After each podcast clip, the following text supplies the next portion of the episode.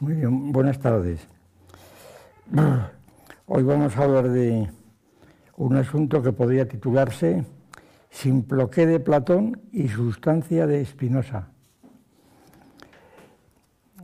Está, está enunciado y su contenido es la respuesta a una carta o correo del profesor José Sánchez Tortosa, que, dice así, ¿cómo se puede, si es que se puede, explicar la noción espinosiana de sustancia única infinita desde la noción platónica de Simploqué? Según el axioma quinto de la parte primera de la ética, il comune cum se invicit, bueno, traduzco, en la traducción de Vidal Peña, las cosas que no tienen nada en común una con otra tampoco pueden entenderse una por otra. Esto es, el concepto de una de ellas no implica el concepto de la otra. Y ahora la pregunta es exactamente, ¿no iría este axioma en consonancia con el pluralismo categorial de la natura naturata sin perjuicio del monismo sustancial de la natura naturans?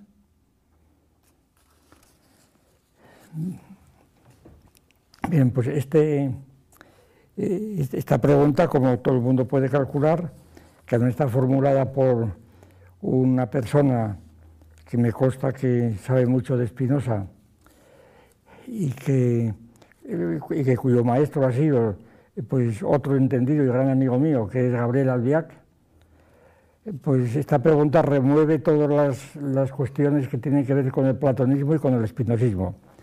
Dicho esto, pues se comprenderá que la respuesta tiene que ser muy esquemática porque eh, esto, dicho en detalle, pues ocuparía mucho tiempo del que no disponemos. La cuestión, la pregunta se podía, se me ocurre empezar así, como supongo, como es, realmente es incluso literalmente una confrontación entre la tesis de la simploque platónica y y la tesis de, la tesis de la sustancia de Spinoza, pues esta confrontación, se me ocurre que, la confrontación podría hacerse de dos modos, o bien desde el punto de vista de Platón o bien desde el punto de vista de Spinoza. Mm, confrontación entonces muy difícil y que eh, obligaría a demasiado, vamos, prácticamente es imposible, yo no, yo no sabría contestar así, eh, porque habría que dar el punto de vista de Platón el punto de vista de, o el punto de vista de Spinoza, y excuso decir eh, cómo se puede llamar punto de vista cuando aquí todo son interpretaciones. Por esto mm, me parece mm, preferible, en este caso y en otros similares, pues adoptar un punto de vista neutral, diríamos, o distinto, o etic, si se quiere. Y este punto de vista, pues, en mi caso va a ser el del materialismo filosófico, además abonado o justificado en gran parte, puesto que el propio mm, profesor Sánchez Tortosa, pues cita en la traducción del, de, de, de, la Quinto, la parte primera, cita la traducción de Vidal Peña y porque además utiliza pues eh, expresiones que son propiamente del materialismo filosófico, como por ejemplo el pluralismo categorial, ¿verdad? Y otras parecidas. De manera que entonces no creo que sea desajustado el proceder aplicando las coordenadas del materialismo filosófico, cuya hoja de ruta, cuyo mapa lineal, diríamos, pues eh, está definido pues, en, cinco símbolos. Un ángulo M, coma, M sub I, entre paréntesis M1, M2, M3, y después coma E y se cierra el, ángulo. precisamente en esta, en, esta perspectiva, pues permite reinterpretar, con todo lo que significa reinterpretación, reinterpretar eh, pues eh, el sistema de Spinoza, eh, simple que no, Platón no, porque, porque, porque en Platón no hay, no está el cuento de sustancia y porque en Spinoza tampoco hay simple qué, eh, no, aparece la expresión simple qué. Es una de las razones por las que recurrimos a, un, recurrimos a, un, a, unas coordenadas externas, diríamos. Pero que entonces, pues claramente, y como muchas veces hemos dicho, eh, pues las correspondencias con el sistema de Spinoza, eh, que son la base de, la, pregunta, desde luego, pues eh, son bien conocidas. La, M, lo que llamamos M, pues más o menos se corresponde con, con, la, con la sustancia de Spinoza. La sustancia de Spinoza es decir, con Dios. Después, la M sui, lo que llamamos M sui, se corresponde por ejemplo, con la Facies Totius Universi, u otras cosas, pero vamos, basta con esto en el modo de la extensión, y M1, M2, M3 se van correspondiendo, pues con, por ejemplo, con los diferentes, mm, los diferentes eh, formas de, eh, formas de, o bien de, de, universo físico, de universo eh, psicológico, Después está el MSU3, pues eh, la correlación, así, bueno, por eso es tan difícil esto, la, correlación eh, podría serlo la correspondencia con, el orden geométrico, precisamente el orden con ese rerum, el conesio mm, idearum. Este orden geométrico, pero claro, aquí geométrico vamos a interpretarlo para ser más precisos, con la geometría de Euclides, precisamente, que es lo que Spinoza tenía en la cabeza, eh, sin duda, cuando decidió eh, escribir su ética, orden geométrico de Mostrata. Ese, ese orden geométrico es el, de Euclides. Es decir, un sistema de exposición que comienza por unas definiciones, hoy, unas definiciones, unos postulados, y después uno se ha sido matar. Y naturalmente, este es y luego vienen los teoremas, claro, los teoremas son los problemas, con los escorios y corolas correspondientes. Este es justamente el orden geométrico al que se refiere Spinoza. Naturalmente un orden que no es meramente pues, gramatical o formal, sino que como todo el mundo sabe, está en la demostración de los teoremas y en los escorios, está muchas veces contenido realmente lo que Spinoza quiere decir. Pues entonces, esta es la, esta la cuestión. Se trata de, confrontar a través de, este, de, estas coordenadas de materialismo filosófico, de, confrontar el significado de la simple que en Platón y el significado de la sustancia en, en Spinoza y la, y la paradoja, si se quiere, si le quiere, de que ese monismo de Spinoza, como dice el, profesor Sánchez Tortosa dice, no iría en consonancia con el pluralismo categorial sin perjuicio del monismo sustancial. Es la cuestión. Aquí parece que lo que se pregunta es sobre todo por esta suerte de, no correspondencia, de, de, desajuste que hay entre la idea del monismo sustancial de la natura naturans, de Spinoza, que, se corresponde también con, con M, ¿verdad?, la natura naturans, y con el, axioma de el axioma de, de que supone precisamente ese pluralismo categorial. aquí hay un, hay un, aparente desajuste, puesto que ese, pluralismo categorial parece mantenerse en la distancia de, precisamente del monismo, de cualquier tipo de monismo.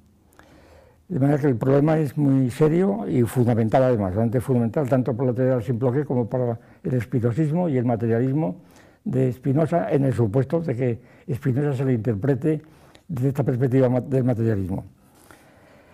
Pues bien, vamos a hablar simplemente, la exposición se puede dividir, claro, naturalmente en los dos puntos. Primero hablar de, hablar de la simple que y luego hablar de, la sustancia, de, la sustancia de Espinosa y, simplemente hablando de esto, pues iremos haciendo las confrontaciones.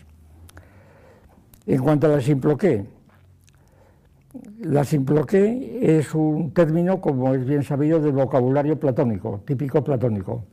No exclusivamente platónico, por natural. El propio Aristóteles habla de simploqué refiriéndose al silogismo, precisamente.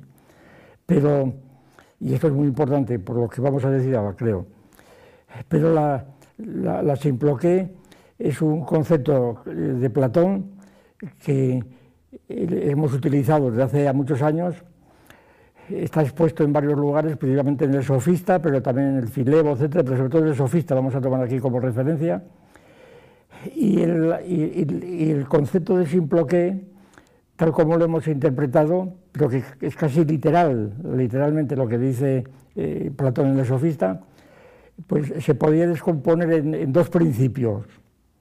En dos principios. Mm, bueno, simploqué, por otra parte, sabido, es un, es un término que en griego significa cosas muy diversas, generalmente que tienen que ver con entrecruzamiento de cosas distintas, incluso, por ejemplo, con, por ejemplo, composición de, cosas variadas, plurales, eh, como puedan ser letras o símbolos, incluso espadas en, en, dos, dos, ejércitos que están, que están luchando griegos, pues el cruce de las espadas es una simploqué, la simploqué implica de algún modo contradicción, lucha, conflicto, entretejimiento, eso es. Pues lo que Platón llama simploqué en el sofista, yo creo que se puede, mm, se puede eh, sustanciar en dos, en dos, en dos principios, o postulados si se quiere. Primero, el postulado de discontinuidad, mm, que se opone naturalmente al postulado de continuidad. Luego el postulado de Mm, el postulado de, continuidad parcial, diríamos, que es propiamente la simploqué. Por tanto, lo más importante y desconocido es esto. ¿Por qué digo desconocido? Porque está todavía, eh, la tradición es enorme, pero está todavía muy, muy extendido entre, nosotros, entre muchos científicos sobre todo, la idea de, de la continuidad del universo. Es decir, este, este principio está contenido pues qué sé yo, por ejemplo, en los proyectos para la ciencia unitaria de las masas universales del Círculo de Viena, para citar cosas más recientes, es la idea de que todo está relacionado con todo. Ese es el principio de continuidad. Todo está relacionado con todo. Esta idea sugiere rápidamente para, medir la tradición que tiene y, y el peso que tiene tradicional, eh, pues está relacionada con el principio de Anaságoras, por ejemplo, de las homeomerías. Todo está en todo, ¿verdad? Que, contiene estructuras metafinitas, cada parte está en todo lo demás. Está relacionado, por ejemplo, con el principio que aparece en, el prólogo de, de, Fausto de Arete, dice cómo se entretejen unas cosas con otras, ¿verdad? Y se generan las unas por las otras. Es el principio de Goethe está eh, sobreentendido, ya digo, en multitud de situaciones en donde el objetivo de la sabiduría, particularmente de la sabiduría divina, es la omnisciencia, que es conocer todo y por tanto establecer las relaciones y moverlas de todo con todo. Es decir, el principio de continuidad, aunque no es originariamente un principio teológico, sin embargo, en la teología eh, natural de, eh, pues de tradición judío-cristiana, pues Dios es omnipotente y, omnisciente. Por tanto, eso significa que en cuanto creador del mundo, pues supone que todo está relacionado con todo, naturalmente. Es no hay una hoja que no se mueva sin que Dios lo quiera, etcétera, etcétera. Eh, eh, todo tiene influencia con todo. Los, principios que hoy son tan conocidos y divulgados, como el principio de la mariposa, ¿verdad? El vuelo de la mariposa que influye en, eh, a miles de kilómetros de distancia, o el famoso principio de continuidad de la enciclopedia de Diderot, etcétera, ¿acaso al, apretar con mi dedo en una mesa estoy matando un mandarín en China? Todo tiene relación con todo. Nada, queda fuera de, nada queda fuera de, de, consecuencias universales. Es decir, eh, me acuerdo ahora en la película Gladiator, pues ahí se dice también esta frase, ¿no? Lo que se dice aquí tendrá un eco, un eco eterno, lo que aquí ocurra. Es decir, todo tiene su consecuencia, nada, se, nada es aislado, todo está conectado con todo. Esto parece, y cuando, y cuando no vemos la conexión es porque ignoramos, simplemente porque, porque ignoramos. La realidad es que todo está relacionado con todo. Entonces, este principio de continuidad, eh, que es, como repito otra vez, el canon de la sabiduría máxima, el fin de la sabiduría máxima, es precisamente lo que niega Platón con el principio del simploque. De ahí la importancia que tiene el principio del simploque. Porque Platón lo que viene a decir es que si todo estuviera relacionado con todo no podríamos conocer nada. Es decir, Platón fundamenta este, este principio de discontinuidad, que es lo más nuevo de la, de la idea de simploque platónica, pues lo fundamenta en la propia estructura de nuestro saber. Por ejemplo, cuando se, se bloquea o se blinda frente al proceso ad infinitum. De todo lo que significa un proceso ad infinitum supone que no podemos saber, es en contradicción con nuestra razón. Ahora probablemente, aquí se puede decir, y habría que decir muchas cosas, pero voy a decir las más pertinentes, me parece, al respecto. Seguramente este, este principio de la simploque, que puede parecer irracional, puesto que niega el principio de una razón universal que busca entender y saber todo, eh, según la fórmula esta que, irónicamente se dice muchas veces, todo está en todo y viceversa, ¿verdad?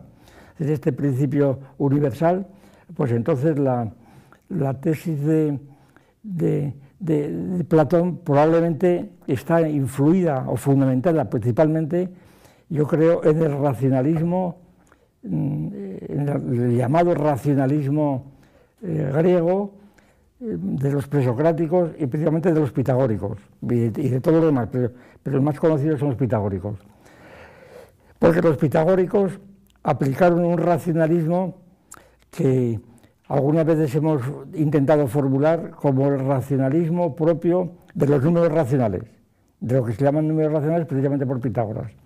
Es decir, aquí el racionalismo es el racionalismo de la, aritmética de los números naturales que utilizan, eh, que utilizan las, cuatro operaciones racionales, suma, resta, multiplicación y división, de suerte que forman un conjunto cerrado, un cuerpo cerrado. Lo llaman los matemáticos un cuerpo. Y entonces esta, este habría sido el ideal pitagórico.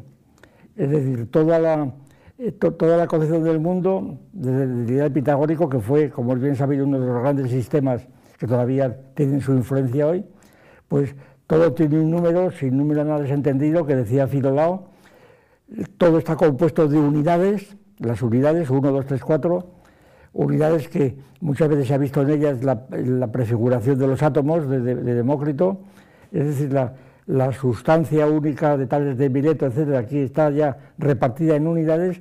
Estas unidades son eternas y son enteros, los enteros, 1, 2, 3, 4. Entre ellos hay posibilidad de, de, expresar unos términos mediante otros, pues mediante la división o la, o, la, o la sustracción o, la adición, y por consiguiente se puede decir que todo está en todo. Eh, claro, el, el fracaso, como es bien sabido y bien conocido, y, muchos sostienen, yo también nosotros hemos defendido muchas veces, que, con esto empieza realmente la filosofía, con, este descubrimiento de, los irracionales precisamente, y el, descubrimiento de los irracionales es la prueba palmaria de que en el racionalismo de la aritmética no se puede decir que todo está en todo.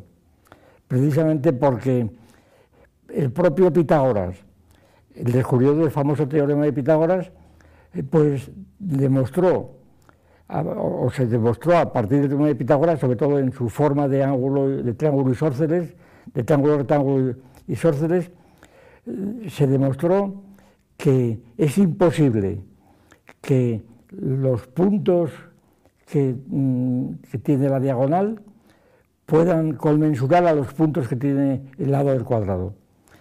Es decir, la inconmensurabilidad del cuadrado con, el, con, la diagonal, del lado del cuadrado con la diagonal, cosa que parecía totalmente, en principio, asombrosa, eh, porque, eh, porque no tendría por qué ser.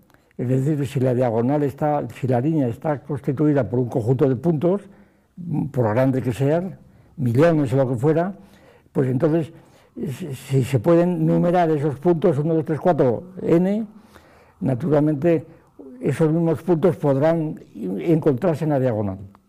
Y entonces el racionalismo pitagórico estaría ahí perfectamente dentro del propio campo de la geometría o de la aritmética de los números, de los números naturales.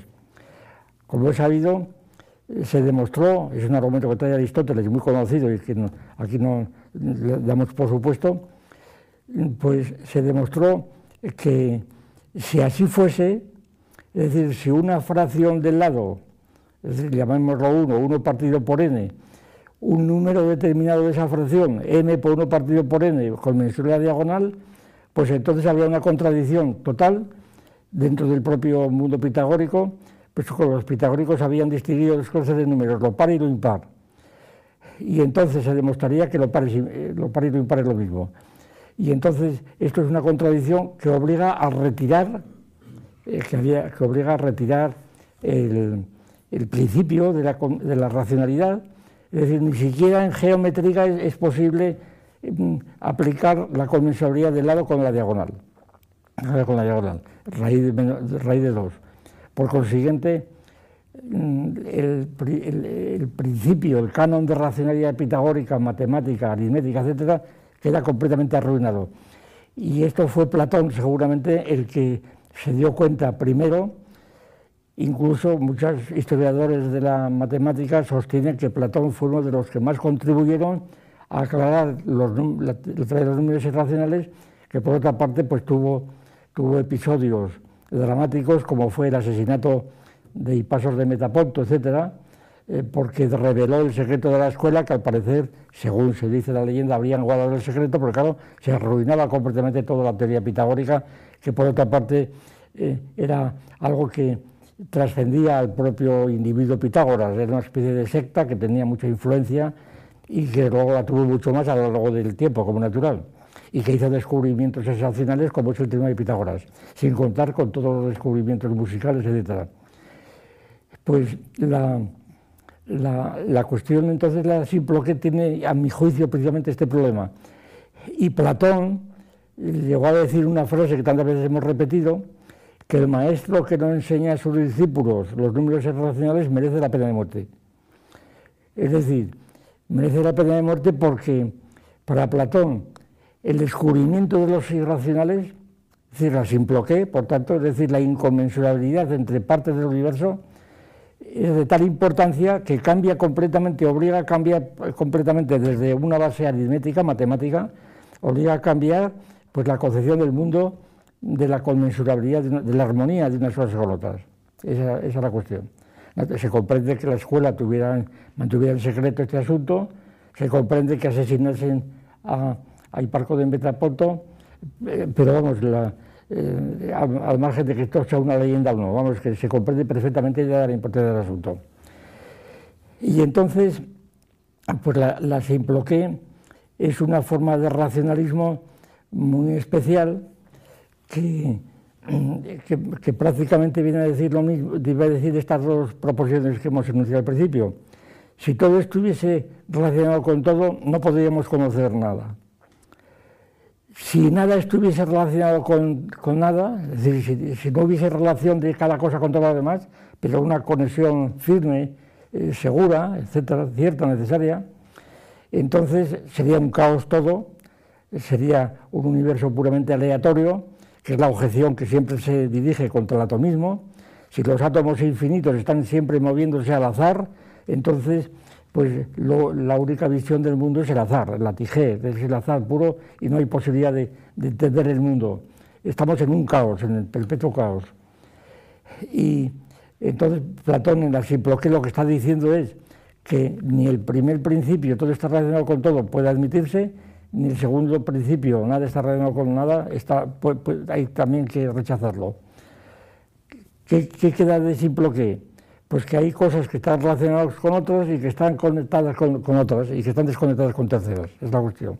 De manera que la situación es una situación típicamente mm, dialéctica que está mm, determinada por los dos extremos completamente eh, contradictorios contra el canon de la sabiduría y que por consiguiente allí empieza la filosofía, según Platón. Es decir, el otro de filosofía propiamente dicha, ya madura, diríamos, empieza aquí.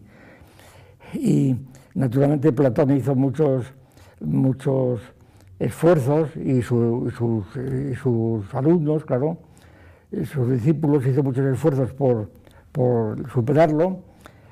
Aristóteles en este punto pues es muy curioso que se asombra del asombro, dice el profesor de el matemático diciendo se asombra de que la diagonal no sea, se asombra, no sea, eh, el que no es matemático se asombra de que la diagonal no sea conmensurable con el lado. El que es matemático se asombra del asombro del que no es matemático, ¿verdad? Y efectivamente así es, y esto, pero así sigue siendo, como por la experiencia mm, de muchos años hemos podido ver y puede ver cualquiera, porque además son grandes científicos los que mantienen el principio de continuidad, el continuismo completamente. Muchas veces hemos puesto como, como ejemplo de, lo que es el discontinuismo, eh, cómo está tan entretejido con nuestras formas de pensar que si uno va, por ejemplo, al médico a decirle que, que, me duele el, hígado o el apéndice, que me duele el hígado, si el médico es pitagórico, diríamos, pues todo está en todo. Ahora hay una conjunción astral y probablemente el, a usted del hígado, porque está la conjunción astral, podría decir lo que le dé la gana, ¿verdad? Porque todo está relacionado con todo. Es decir, el periodo de causalidad desaparecería, en la palabra. No habría causalidad posible y entonces estaríamos totalmente causalidad binaria, no digamos ya ternaria, no había nada. Y entonces estaríamos desarmados completamente en, el mundo en que vivimos y, por consiguiente eh, estaríamos en una situación de, caos completo, de, de, agnosia total. Bien. Por otra parte, cuando, eh, cuando el racionalismo, el racionalismo, por tanto, que decimos eh, aritmético, se, eh, se consagra precisamente en Euclides, con Euclides, Euclides que fue, que fue pues según suelen decir los historiadores de las matemáticas, Euclides, los elementos de Euclides, una palabra, se considera muchas veces y con bastante razón como una especie de exposición mm, en marcha o poner en marcha la teoría de la ciencia de Aristóteles es decir, los segundos analíticos y los primeros analíticos de Aristóteles. Ahora, ocurre lo siguiente, que los segundos analíticos de Aristóteles nos ofrecen un tipo de racionalismo que ha sido el tradicional y lo sigue siendo. Es más, la propia definición de, razón y de discurso pues está vinculado a los analíticos de Aristóteles. Y porque este racionalismo es, es un racionalismo muy especial que Aristóteles fundó en el silogismo. Es decir, y como dice Aristóteles, el silogismo se funda en una constitución de premisas fuera de toda simple. Es decir, nos dejamos la simple y nos atenemos únicamente a las relaciones de las especies con los géneros. Para que se haga el silogismo, claro. Es decir, el silogismo, interpretado en lógica de clases, que es la más sencilla que seguramente existe, pues el silogismo consiste en que la clase A que está contenida en la B y la B y la C, pues hay transitividad de la, de la, inclusión, por ejemplo. Y entonces, pues hay una, y de la pertenencia con, simplemente con hacer del individuo hacer una clase unitaria. Entonces, la idea de, racionalidad de Aristóteles, fuera de toda simple que, es decir, teniendo únicamente una línea de conexión de, de especies a géneros o de subclases a clases, la transitividad de esta relación, pues entonces la, idea de, racionalismo consiste en sacar conclusiones de premisas dadas. Y ese es el concepto de ratio que, fue de logos, que fue de la escolástica, y, propio, del propio Kant. Desde esto es muy interesante, yo creo, advertir que la idea de Vernunft, de la, de la razón de Kant, es literalmente la misma de Aristóteles en los segundos analíticos. Cuando Kant distingue la Verstand, el entendimiento y la razón, Verstand y Vernunft, pues Vernunft es precisamente los silogismos. E incluso las, los silogismos categóricos, además. Luego vienen los silogismos hipotéticos, que son aquellos en donde Kant se funda para establecer las tres grandes ideas de Dios, alma y mundo. Pero entonces la idea del silogismo está siempre eh, rondando el concepto de razón. Y entonces el, discurso, lo que llamamos el discurso, lo que se llama el discurso, y que por cierto estos días he observado que, eh, que es utilizado ya hace muchos años, pero que, vuelve otra vez a utilizarse por parte de presentadores de televisión y demás, cuando se habla de discurso de tal, hablando de pintura, de música, el discurso de tal, el discurso de cual. El, cuento de discurso, eh, pues es el curso, el curso de un río, es una imagen fluvial. Es el río que procede de una fuente y de esa fuente va manando, el discurso va discurriendo, es decir, la razón es el discurso, es el discurrir. Y Aristóteles pretendió que ese discurrir tenía siempre la forma de silogismo. Y, que, y que luego será el silogismo, hacer silogismos. Ahora, también hay que decir, y esto es esencial, que Aristóteles distinguió muy bien los primeros analíticos de los segundos analíticos. En los primeros analíticos, pues Aristóteles estudia la forma del silogismo general, prescindiendo enteramente de su materia. Estos silogismos pues, eh, pueden ser sofísticos, eh, pueden tener alteraciones, pero siempre son analíticos. Eh, término de Aristóteles, son analíticos. Es decir, ¿por qué? Porque en principio parten, el, silogismo analítico es el silogismo en bárbara, por definición, ¿verdad? Parten de una universal, eh, viene una premisa mayor, otra premisa menor, porque también universal, y sale una conclusión universal. Todo hombre es mortal, Sócrates es hombre, luego Sócrates es mortal y ya digo, Sócrates se puede considerar como una clase unitaria, así se utiliza para unificar los silogismos en la, lógica de clases. Entonces, ¿qué ocurre? Pues que este discurso silogístico, analítico, es porque se mueve a partir de unas premisas admitidas, admitidas, y aquí está el punto débil de Aristóteles. Las premisas primeras, ¿cómo se admiten? Esto lo explica en el último libro de los segundos analíticos. Simplemente proceden por inducción, por inducción de, las sensaciones que hemos obtenido en la naturaleza. Entonces, por esta inducción obtenemos unos principios primeros, axiomáticos, que son los que Euclides luego, mejor dicho, los escoliastas de Euclides, son los que llamarán axiomas. Hay unos principios primeros y entonces el racionalismo es deductivo, es la famosa teoría de la ciencia hipotético-deductiva. Es decir, todo irá resultando de esas fuentes del discurso y simplemente en, los principios está contenido absolutamente toda la ciencia en cuestión. Se cita muchas veces el caso de Pascal, a quien su padre le quitaba Euclides para que se fuera a pasear. Entonces eh, Pascal, pues, que tenía un gran talento matemático, eh, indudable, reconocido, pues volví a reconstruir los, elementos de Euclides, libro primero, volví a reconstruirlo porque tenía un gran talento deductivo y bastaba que conociera los principios bien. Entonces, la, esta es la idea de la razón analítica, la razón analítica. Ahora, ¿esta es realmente la razón de Euclides? ¿El racionalismo de Euclides? Pues no en absoluto, no en absoluto. Mm, por, por lo siguiente, porque Euclides o los escoliastas que hicieron, que hicieron el arreglo lo que hoy conocemos, las ediciones que conocemos como elementos de Euclides, los escoliastas comenzaron siendo más bien platónicos, en el sentido de que los principios racionales, los axiomas, proceden de lo que Platón llamaba la icasía o la piscis, es decir, el conocimiento de las apariencias, en la apariencia, de forma que en la línea famosa de la República de Platón del libro sexto, pues hay el proceso siempre es partiendo de unas apariencias, rectificarlas para llegar a, lo que es racional, a lo que es a la, idea, ¿no? es decir, a la análisis o como se quiera llamar.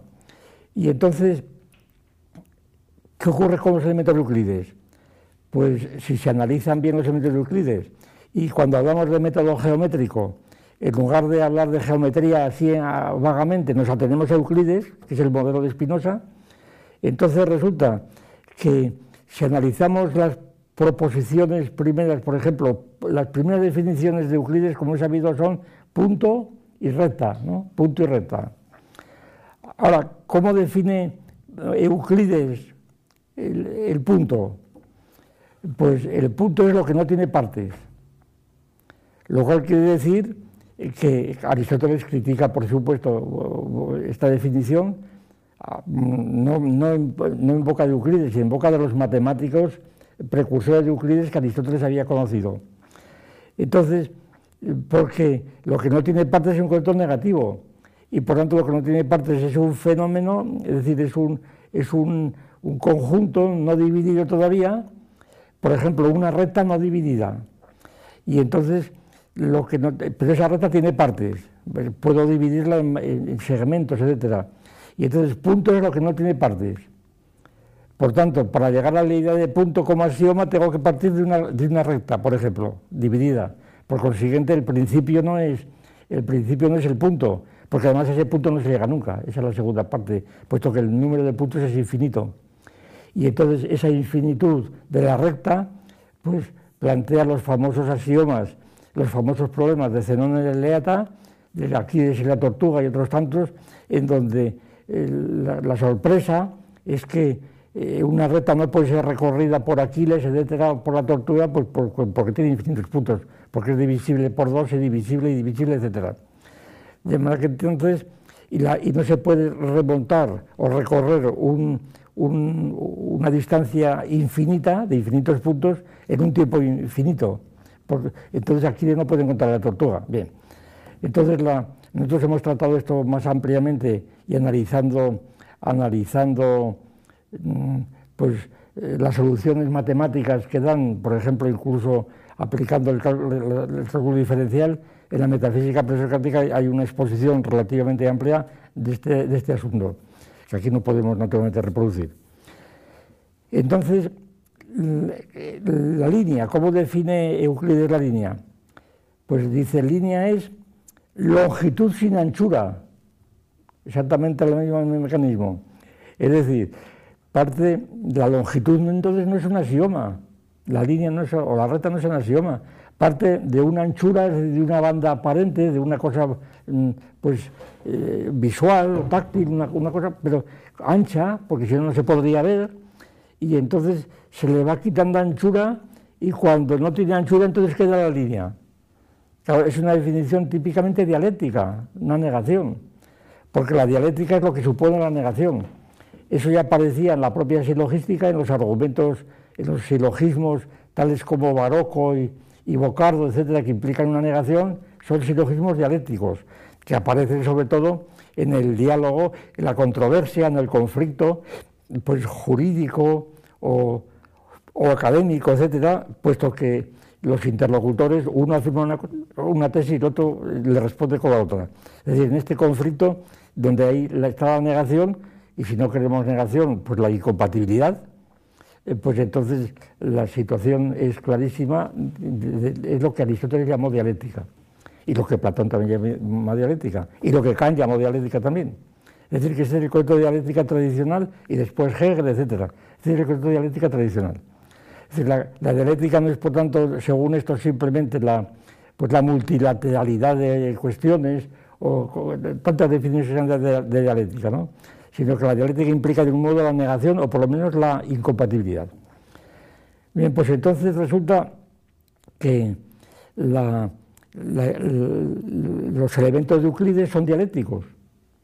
Es decir, que la, idea de que son analíticos, de que la geometría analítica es analítica, pues es un error, a mi juicio, completamente un error mm, resultante de haber olvidado que ese Euclides es el, fundamento del método del orden geométrico, una palabra.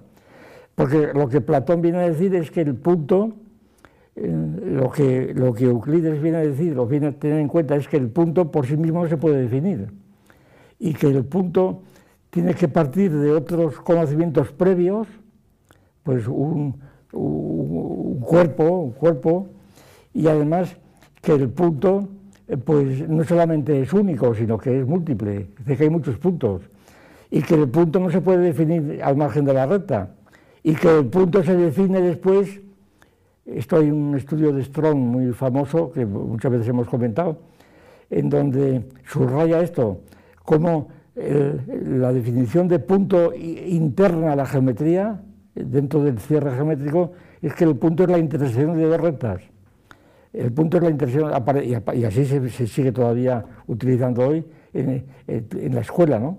El punto no se, no, se, no se, representa por un estigma, el nombre griego el estigma, la marca que deja el estilete ¿verdad? sobre, el, el, papiro el papel o lo que fuera, o sobre la arena, sino que es el cruce de dos rectas. Pero claro, las, dos rectas que se cruzan, pues ya tienen que tener una anchura, porque si no, se podrían ver.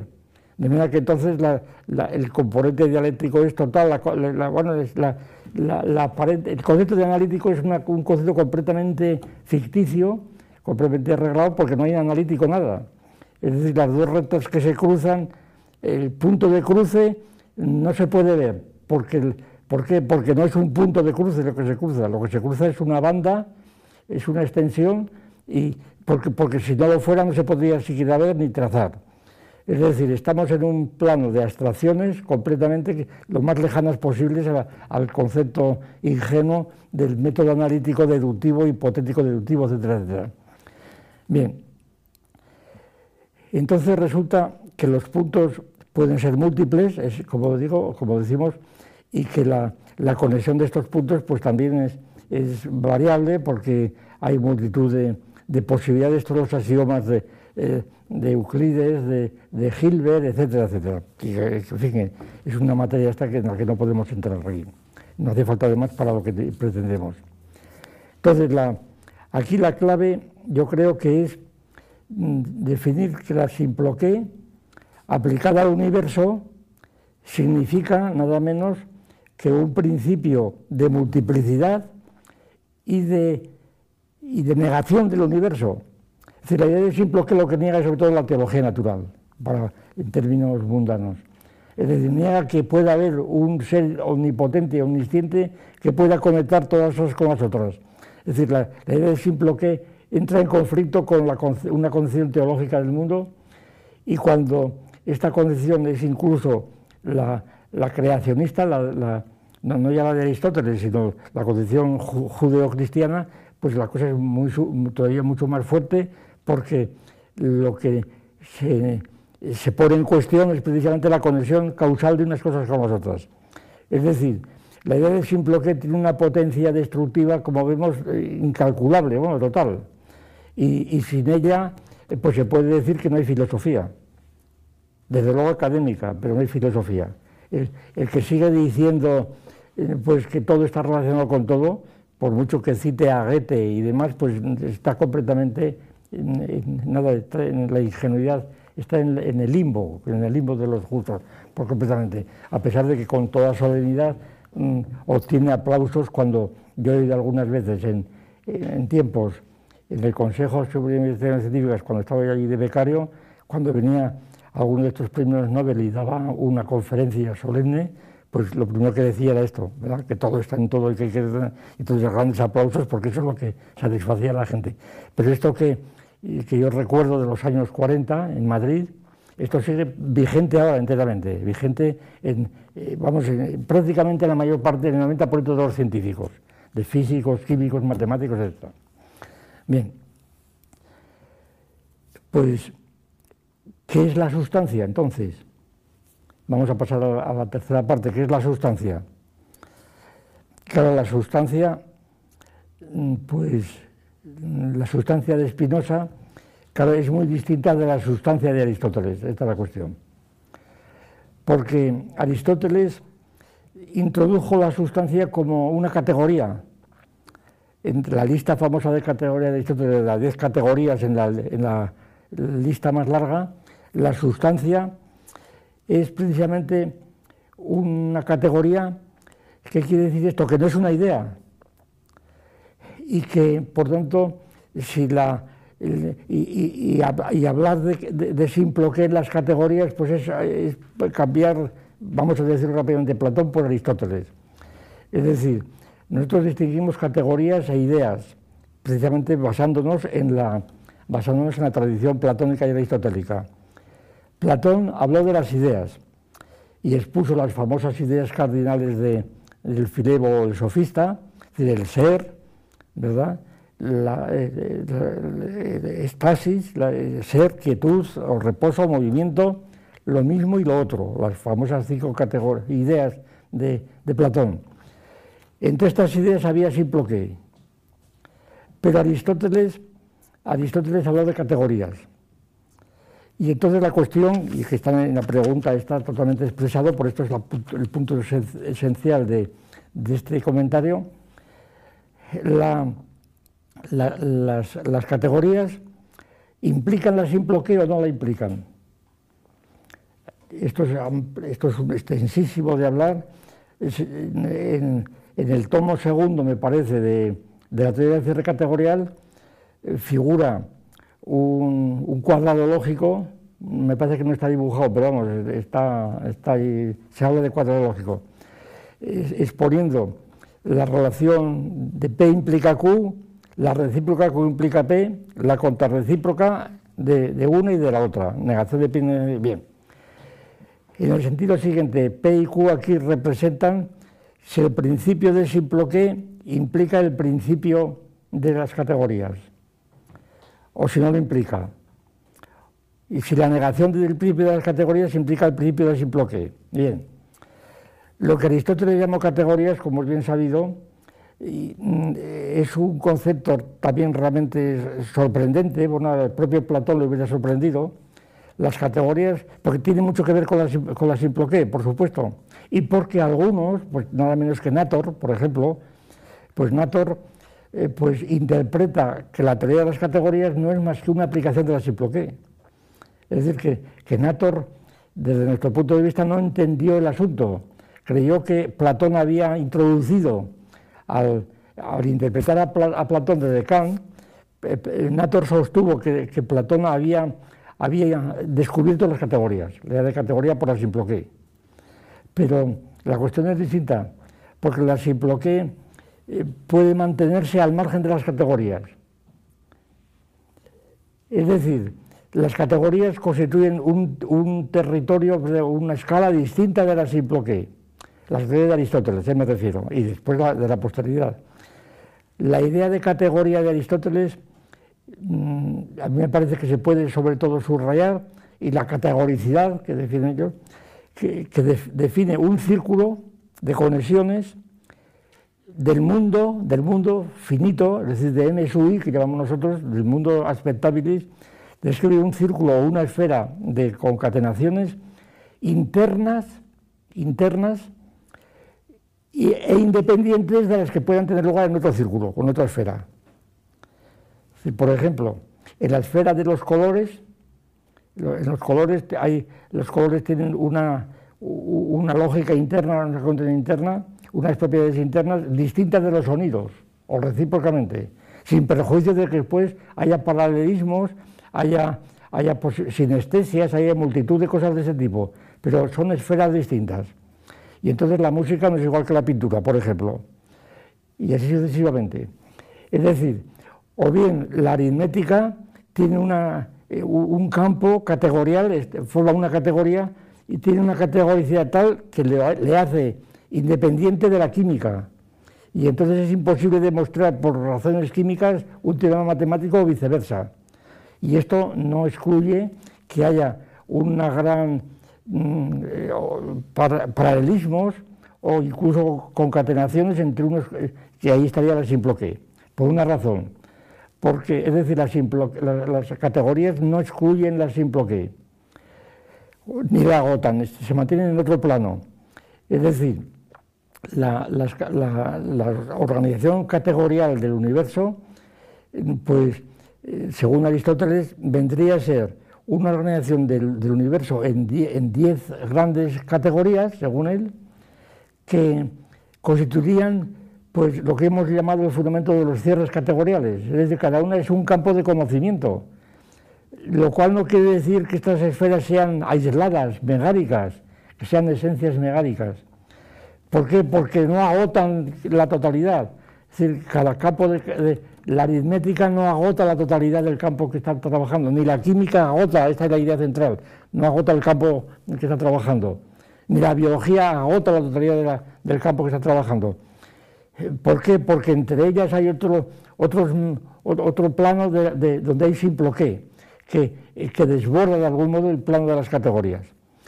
Y entonces, las cuestiones que se plantean aquí son inmensas, pero vamos, para decirlo en dos palabras, las más importantes de este respecto yo creo que son estas. Primero, ¿de dónde vienen las categorías? ¿Cuál es el origen de las categorías? ¿Cómo Aristóteles funda las categorías? Claro, la cuestión del origen, eh, pues eh, puede tener dos aspectos, y tiene dos aspectos. Uno que, que es el constitutivo y otro es el distintivo lo que Kant llamó el Leitfaden, el hilo conductor. Una cosa es que haya una situación que nos sirva de hilo conductor para determinar cuáles son las categorías y otra cosa es que sean las constituciones de la categoría. Cada hilo conductor evidentemente no es la categoría. Y, entonces Kant toma como hilo conductor los juicios, pero a fin eso no son las categorías eh, trascendentales como Kant. Bueno, esto es un asunto en el que no podemos entrar. Pero lo decisivo es esto, que la hipótesis del origen de las categorías que nosotros hemos propuesto hace años ya, en el sentido del, origen procesual de las categorías, de por qué Aristóteles dijo que había 10 categorías y no había 12 o 15 o 20, ¿no? La hipótesis que propusimos hace, ya años es que las categorías, estudiando los, el derecho procesal griego y los discursos de Lisias, etc., pues resulta que las categorías corresponderían a las preguntas que hace el juez cuando quiere identificar a un, individuo. Por ejemplo, decir, ¿cómo te llamas? Sustancia. ¿Dónde estabas cuando ocurrió el crimen? Pues lugar, UBI, ¿verdad? ¿Qué relación tenías tú con otro? Relación, etcétera. Eh, ¿Qué situación tenías? ¿Estabas echado tal, situs, etcétera, etcétera? Es decir, las ideas de... Eh, pero esto sería el hilo conductor, es decir, las preguntas de, las preguntas de un juez ante un, ante un juzgado, ¿verdad?, el que está tratando de identificarlo propiamente en un sistema de 10 ejes, en el caso de Aristóteles, para ver cómo lo sitúa.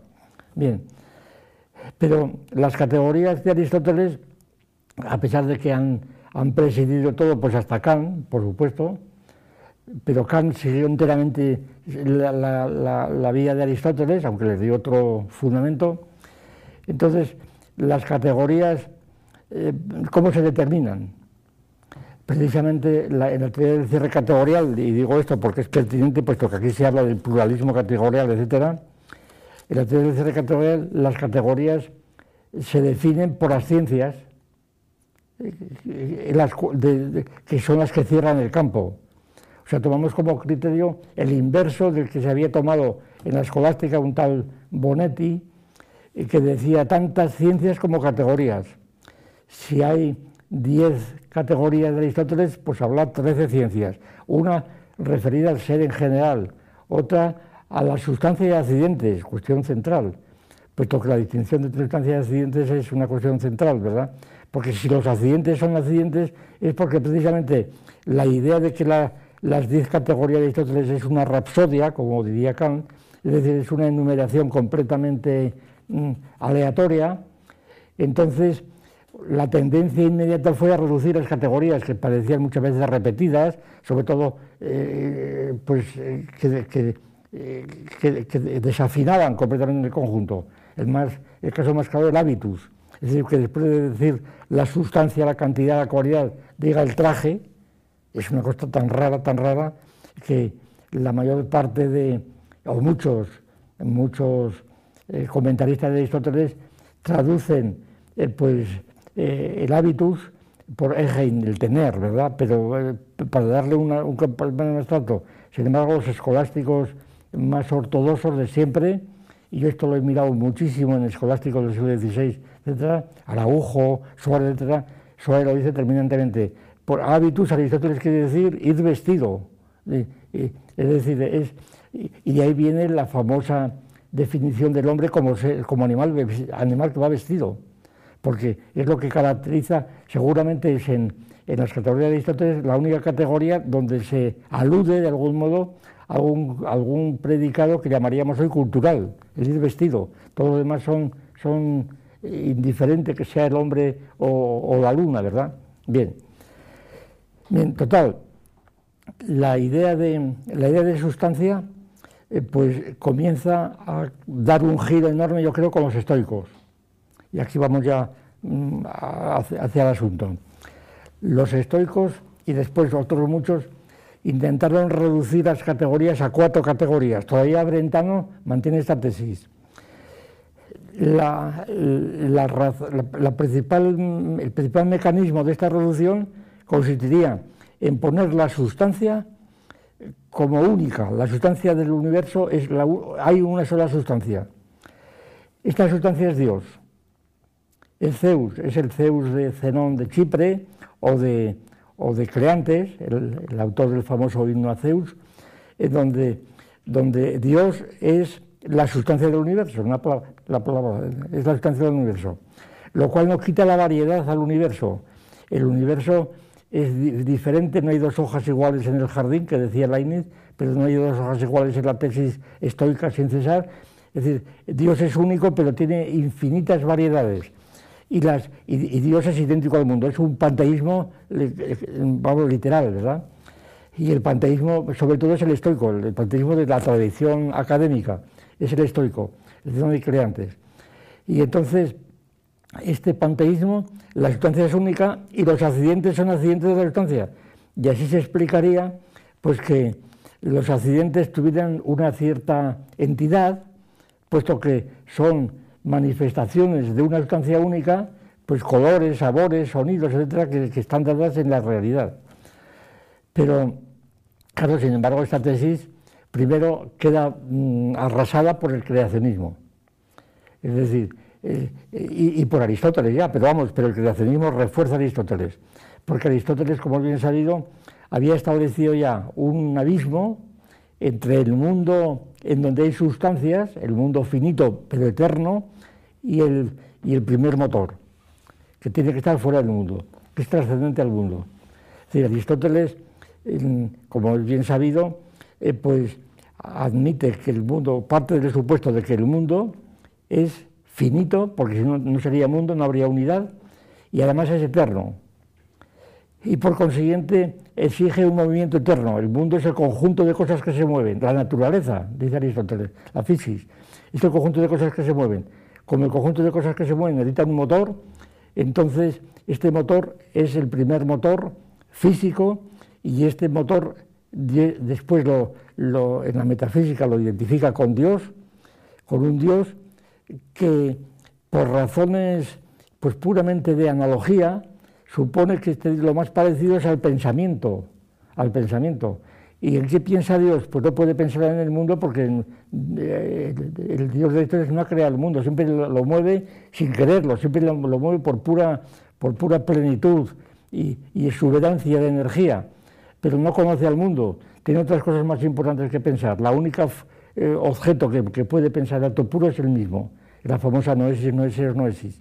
Dios es el pensamiento del pensamiento. Por consiguiente, la visión de Aristóteles es la de un dualismo total, en donde por una parte está un mundo eterno que está en perpetuo movimiento, y por otra parte está un ser eterno también, pero que es eterno porque el mundo es eterno, es el famoso círculo de Aristóteles. Es decir, que Aristóteles demuestra que, Dios es eterno porque el mundo es eterno. Y entonces, al ser eterno, eh, pues no conoce al mundo ni lo ha creado. Esto, claro, desborda completamente el panteísmo. Claro, el cristianismo añade a Aristóteles pues algo todavía mucho más, más potente, por así decirlo. El, Dios no solamente, no solamente mueve al mundo, sino que además lo ha creado y lo ha creado de la nada, como natural. Porque el mundo es una creación total de Dios. Y esta creación no se acaba realmente, no se acaba en, en el primer instante, sino que puede seguir continuamente creando. Bueno, aquí viene, bueno, para abreviar, para abreviar, pues las eh, consecuencias y la evolución del, aristotelismo y del cristianismo, pues particularmente como son cosas muy conocidas, pero que, están todavía muy tratadas. Eh, pues, por ejemplo, la cuestión del, del ocamismo y del escotismo, en este punto, ¿verdad? La cuestión es la siguiente, en el fondo, que Ockham habría, habría subrayado que Dios crea, Dios crea, siendo omnipotente, ¿y cómo crea? Pues sigue creando a través de las criaturas, es decir, las criaturas siguen creando. Aquí recordamos evidentemente la famosa, la famosa distinción natura-natura, natura-naturata, en su relación con aquellas famosas distinciones de Escoto y Diúgena de las fases de la naturaleza, la, naturaleza creada y creadora, etcétera, etcétera, que se parecen enteramente, lo mismo esto. Bueno, entonces, ¿qué, quiere decir? Que, lo que habría sostenido mm, eh, pues Ockham es que la criatura es también instrumento para crear, por tanto que la creación sigue a través de las criaturas. ¿Y cómo es posible que Dios deje crear las criaturas? Dice Ockham, pues Dios deja de crear las criaturas, deja crear las criaturas porque limita su propia potencia para que las, para que las criaturas puedan poder crear juntamente con él. Eh, claro, es curioso que, entonces esta, este, eh, esta restricción que Dios se haría a sí mismo, pues es contradictoria con su omnipotencia, porque la omnipotencia prohibiría el que Dios se, se frene. Y entonces, pues en estos en, estas discusiones un libro relativamente reciente de un autor belga de Migal, pues dice, compara que precisamente Spinoza, que por eso he citado a, a, Ockham, que Spinoza pues tiene, Spinoza es el primero que se ha dado cuenta de que la posición de Ockham y de Escota es inadmisible. En la proposición 34 de la parte segunda de, la ética, donde dice potentia dei es ipsa ipsius esencia. Es decir, la potencia de Dios es su esencia misma. Es decir, Dios crea por su propia potencia. La sustancia, Dios, la sustancia crea por su propia potencia. Ahora, entonces, ¿qué, pasa con la sustancia? Estamos hablando de la sustancia de Spinoza. Y aquí la ambigüedad Mm, parece evidente, me parece evidente la ambigüedad que existe en estas cuestiones cuando se pregunta por eh, si mm, por, por el, la naturaleza sin prejuicio del monismo sustancial. La ambigüedad existe, esta sustancia de que se está hablando aquí, es la sustancia de Aristóteles o la sustancia de Spinoza. Porque la sustancia de Aristóteles es una categoría, es una categoría. Y si es una categoría, quiere decir que es una categoría del mundo físico, que supone el cuerpo de algún modo. Es una categoría corpórea de la extensión y que la sustancia es un, un, cuerpo que, bueno, los ejemplos que pone Aristóteles son bien claros, no hace falta decir más. Dice, ejemplos son sustancias, dice Aristóteles, que algunos traducen sustancia, algunos traductores eh, pues eh, tipo Candel o alguno de estos, lo traducen por entidad, porque les parece que traducir sustancia, la usía de Aristóteles o de Hipokéminon, traducirlo por sustancia, les parece que es una cosa muy escolástica y anticuada. Entonces traducen por entidad, con lo cual lo ponen mucho peor, porque decir que la sustancia es entidad es suponer que los, accidentes no son entidad. Una sustancia es un accidente. Bueno, es, yo creo que es un, una ingenuidad filológica total. Es decir, no queremos traducir sustancia, que es un término escolástico. Pues, pues déjalo en griego, o si no, traduces por sustancia, que es la traducción que está dentro del sistema escolástico. Bien, sin embargo, esto está en muchos libros de, en muchos libros de, de, Aristóteles traducidos recientemente, figura así de la metafísica, figura entidad. Entidad y accidente, bueno, es una cosa ridícula por completo en mi juicio, pero bueno, ahí está. Yo se lo he advertido a algunos y, me han contestado diciendo que bueno, que es una cuestión de palabras, que había mucho que hablar, hombre, y tanto que hay que hablar, pero es mejor callarse, bien. Bueno, total que, que la sustancia de Aristóteles, los ejemplos que pone son estos tres principalmente, que yo recuerde. Son bucéfalo, Sócrates y el Sol. El Sol es sustancia para Aristóteles. Los, astros como el Sol son sustancias y, son inmóviles en, cuanto a la transformación sustancial, porque son eternos y porque tienen una materia eh, actualizada plenamente. Por esto, en, el famoso libro de analogía entis del de, cardenal Cayetano, la Gene Qualitatis, Cayetano dice que entre el, concepto de cuerpo aplicado al Sol y aplicado a una sustancia terrestre, es totalmente distinto porque hay una analogía, pero que no hay, no hay univocidad en la palabra. Es decir, que la sustancia no es un análogo, no es unívoco, entonces no es una categoría, claro, en el sentido de Aristóteles. Entonces, ¿a qué correspondería en Spinoza la idea de sustancia? La idea de sustancia de Aristóteles a qué correspondería? Pues no como vemos al universo entero. Yo creo que precisamente correspondería a lo que Aristóteles llama el, individuo compuesto. Esa es la sustancia, individuo compuesto.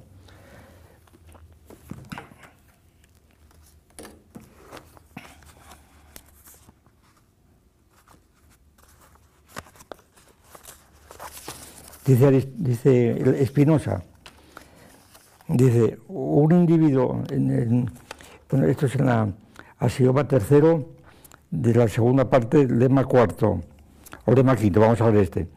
Si las partes componentes de un individuo se vuelven mayores o menores, en proporción tal, sin embargo, que se conserven entre sí, como antes, la misma relación de reposo y de movimiento, este individuo conservará igualmente su naturaleza tal y como era antes, sin cambio alguno en la forma.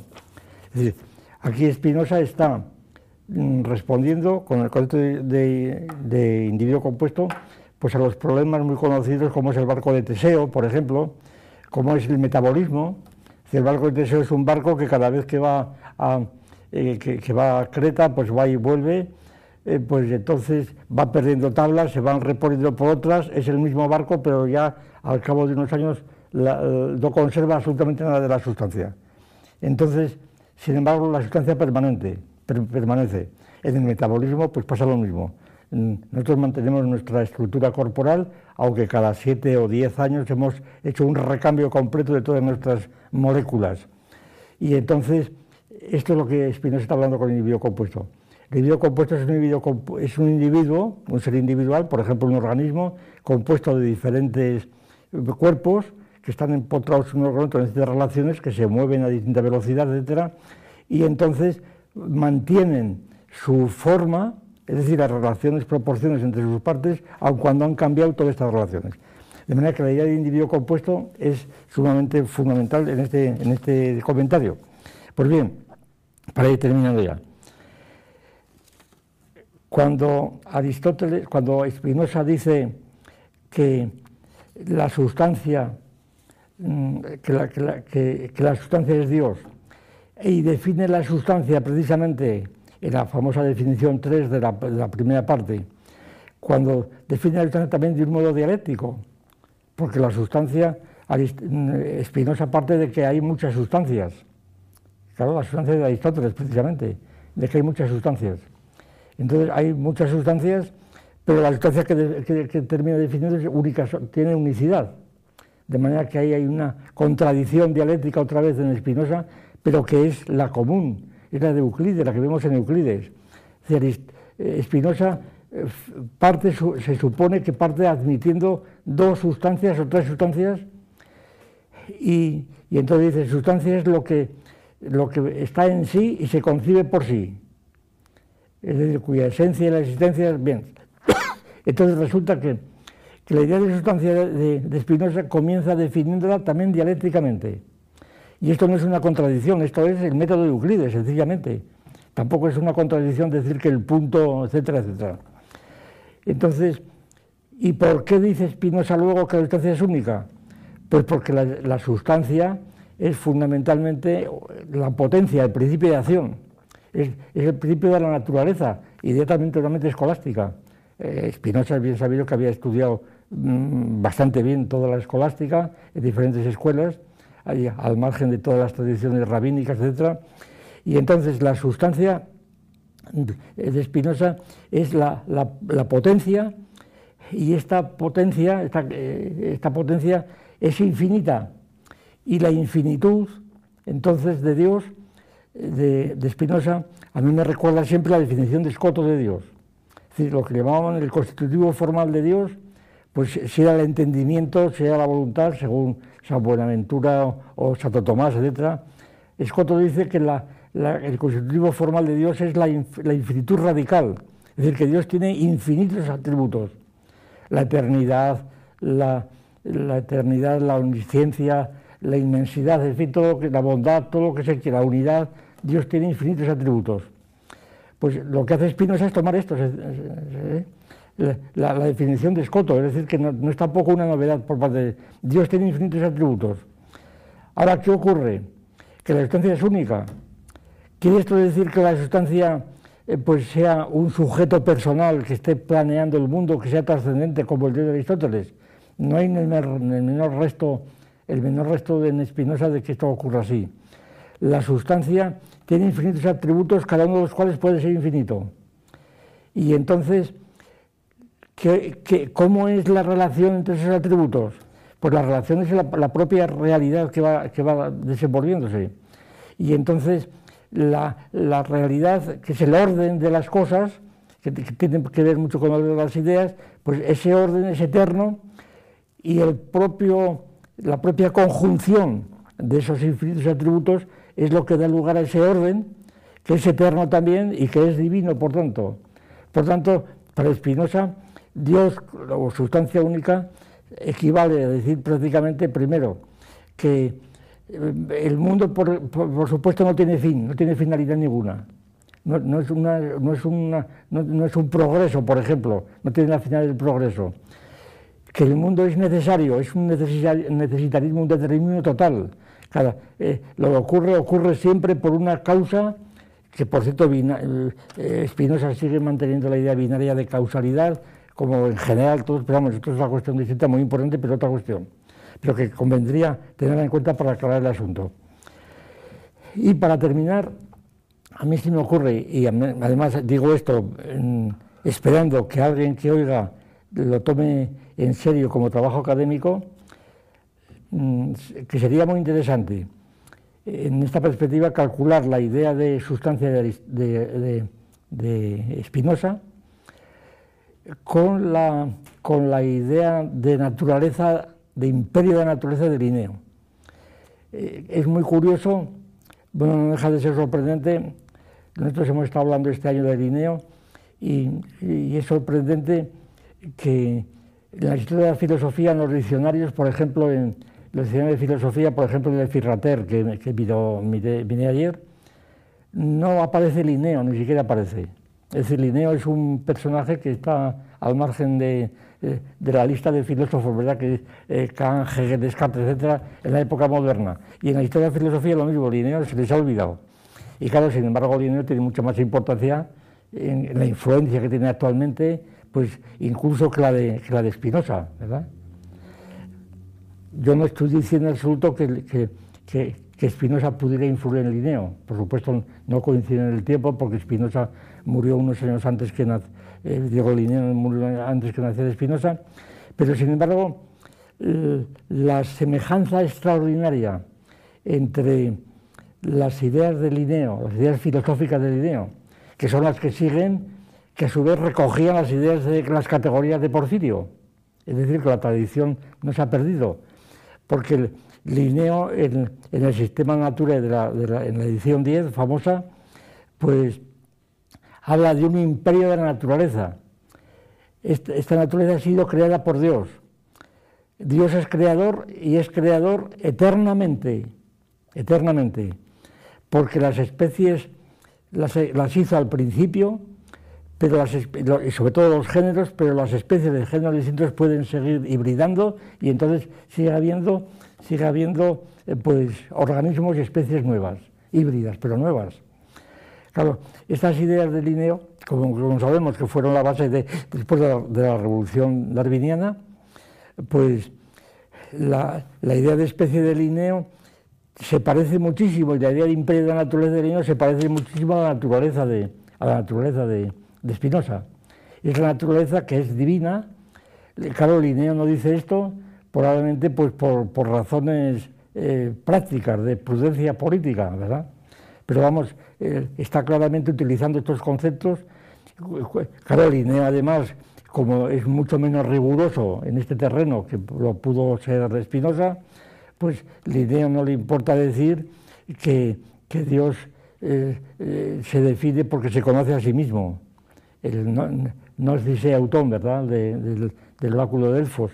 Y entonces, pues Linneo es una ambigüedad completa, por eso fue aceptado eh, por los cartesianos como natural, eh, fue después mm, destruido por Lamar más que por Darwin, aunque Darwin se ha llevado los méritos, pero fue sobre todo Lamar.